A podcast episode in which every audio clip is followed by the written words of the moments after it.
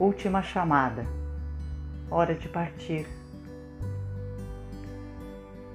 A gente se olha, sorri e se abraça longamente. Sinto o coração dele batendo forte, sabe como? Ouço baixinho. Te amo. Eu também. Nos afastamos. E antes de entrar para o corredor que leva ao avião, eu lembro de parar, olhar pelo vidro e ver assim: minha família, meus amigos e ele. E bem nessa hora pensar: caramba, Catarina, tá fazendo o que da sua vida? Vai embora para quê?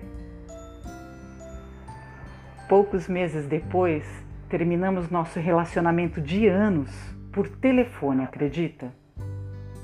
Pois é, acredite, foi exatamente assim. Mas sabe, esse ainda não seria o nosso final. Ainda nos encontraríamos novamente nessa vida. Bom, mas isso fica para uma próxima, para uma outra história.